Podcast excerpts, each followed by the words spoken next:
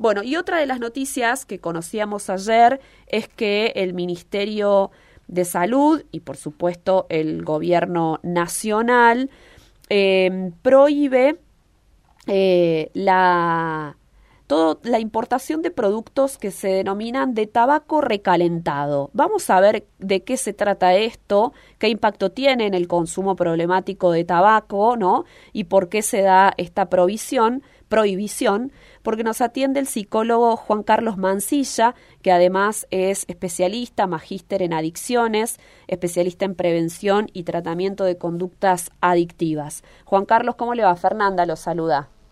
¿Qué tal, Fernanda? ¿Cómo estás? Buen día, un gusto. Igualmente, gracias por atendernos. Bueno, ¿por qué el gobierno decide prohibir la importación? Esto se aplica a partir de hoy, según el boletín oficial. Eh, importar, distribuir, comercializar y publicitar lo que se llama productos de tabaco calentado. Claro, lo que se conoce como los, los vapeadores. Bien.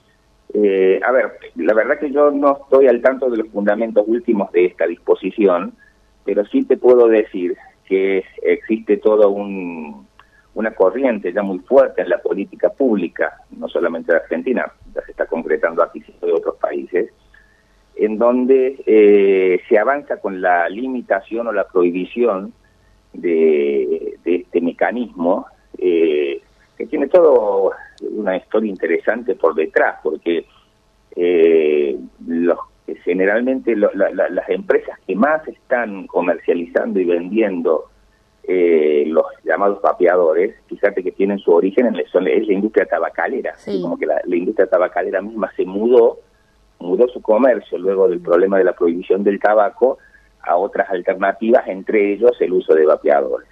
Entonces, eh, cuando uno ve las investigaciones sobre lo que primero se decía del vapeador, que sería una herramienta para ayudar a que la gente deje de fumar, hoy en día no tiene casi ningún fundamento, no casi, no tiene ningún fundamento científico, porque no hay evidencia ya de después de tantos años que esto sea así, sino parece como que funcionó de una manera totalmente contraria. Por ejemplo, eh, en Estados Unidos o en otros países, eh, se vio que el ingreso de los adolescentes al mundo del tabaco mm. se hacía como primer paso a través del mecanismo de los vapeadores, ¿no? Eso por un lado. Y por otro lado, porque los elementos que se utilizan para generar eh, esas partículas que se ven como un vapor, que no es vapor de agua, lo que uno está acostumbrado a ver cuando un humito, digamos, ¿no? No es el, conocido vapor de agua, sino eh, otro tipo de, vapor, otro tipo de elementos. Esos elementos también contienen este, sustancias cancerígenas, eso también está como probado. Quizá no en el tamaño que lo hace un cigarrillo de nicotina, este, pero sí eh, implican un riesgo y un riesgo que también hoy no está del todo investigado y estudiado. Yo creo que esos deben ser los fundamentos por los cuales este tipo de prohibiciones este, se hacen en muchos lugares y seguramente también en Argentina. O sea que el vapeador tampoco previene al fumador pasivo de un tabaco común, tampoco está probado eso. Eh, lo que pasa es que la mayoría de los elementos que se incorporan en los vapeadores eh, de las sustancias contienen nicotina. Claro. Porque justamente lo que se ha vendido es la idea de que eh, te voy a dar nicotina sin los otros componentes cancerígenos que tiene el cigarrillo común. Ajá. Pero sin embargo, lo que se, se observa es que primero que la nicotina en sí misma es una sustancia que tiene un alto poder adictivo, ¿sí? Y segundo que todos los llamados saborizantes que se aplican en este tipo de, de, mecanismo, eh, bueno, básicamente también tienen como riesgos muy claros desde el enfoque médico. Yo no soy médico, soy psicólogo, ¿no es cierto? Pero eh, habiendo estudiado esto, advierte con claridad este punto. Entonces estamos hablando de sustancias eh,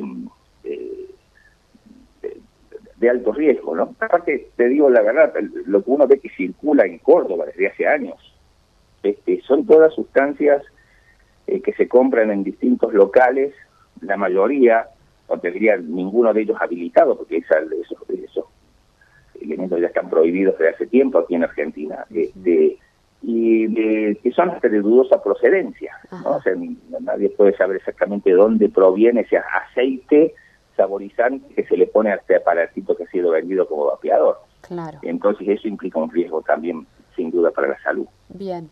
Eh, me interesaría repasar eh, las principales, eh, bueno, derivaciones que tiene el tabaco común, digamos. Eh, ¿En qué escala lo podemos poner al tabaco eh, dentro de las de los consumos problemáticos?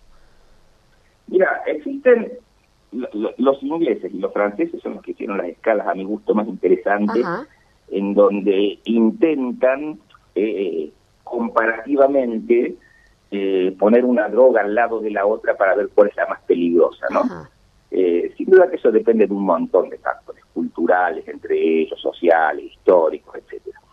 Pero lo que sí queda claro, que las drogas legales como el alcohol y la nicotina tienen un poder adictivo eh, entre los más altos, si lo comparamos también hasta con la cocaína, con la marihuana o con otro tipo de sustancia, ¿no?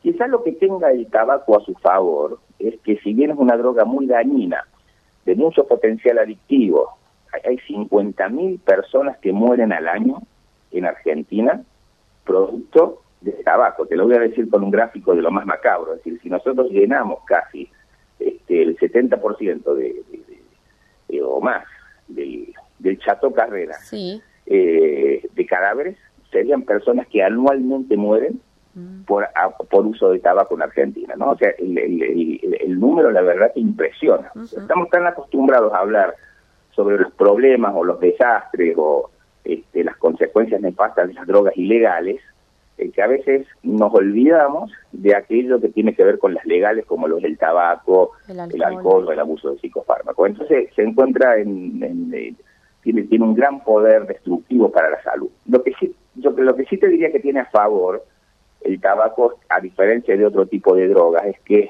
ni aún la persona en un estado ya de haberse fumado dos atados en el día, eh, es un riesgo en cómo se vincula socialmente, si no genera agresión, eh, no genera, eh, digamos, una, eh, una, una dificultad en el trato personal, no cambia el trato personal de una persona obligatoriamente o muy visiblemente cuando se ha fumado cinco cigarrillos que cuando no los ha fumado. Entonces, en ese sentido, socialmente no tiene la visibilidad de, de, la conducta. Claro, de estar bajo los efectos del alcohol o de alguna droga. que, se que se manifiestan las otras drogas, claro, exactamente. Ese es el punto que lo hace por ahí aparecer como más invisible. Claro.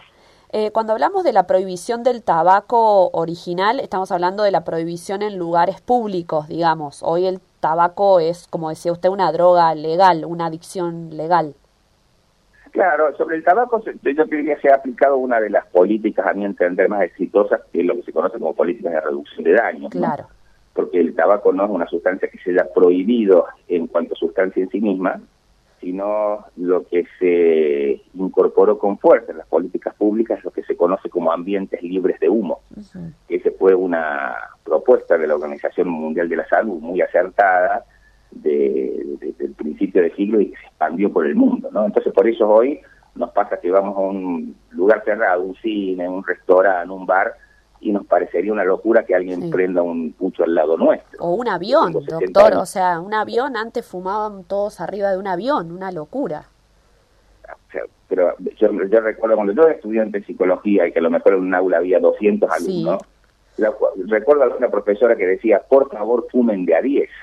en aquel entonces claro, no de a 200, claro, impresionante. Claro, hasta parecía una instrucción este, bastante valiente, ¿no? Porque decirle a alguien que no fume este, era como muy difícil de, de, ver. Claro. Sin embargo, fíjate, esto también muestra lo de la base, cómo puede cambiar la, la naturalización del uso de una droga, ¿no? Nosotros decimos, bueno, está naturalizado el uso de marihuana, se está naturalizando el abuso de alcohol.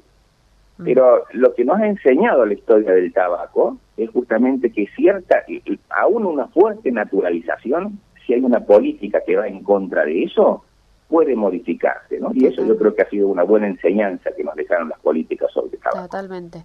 Eh, esto que prohíbe el gobierno se dice producto de tabaco calentado, que es PTC, ¿es lo mismo que el cigarrillo eléctrico, digamos, o cómo sería? Hasta donde yo sé en términos técnicos, porque es una pregunta muy bien técnica, digamos, el, vaporizador eh, calienta el, el, líquido que se le pone hasta un punto que no es de, eh, no es que lo quema, como ah, cuando uno, no es que lo quema, sino que esa vaporización es fruto justamente de un de que lo calienta hasta un punto donde no despediría ciertas sustancias tóxicas que si se quemaría sí lo haría, ¿no? En ese sentido tiene la, la, la, virtud aparentemente el, vapeo de ser menos dañino que quemar este, eh, la sustancia para poder aspirarla, pero aún así está demostrado eh, que es un problema y sobre todo lo que yo te decía antes, lo que está visto es que es un gran inductor, en vez de hacer que la gente deje de fumar, claro.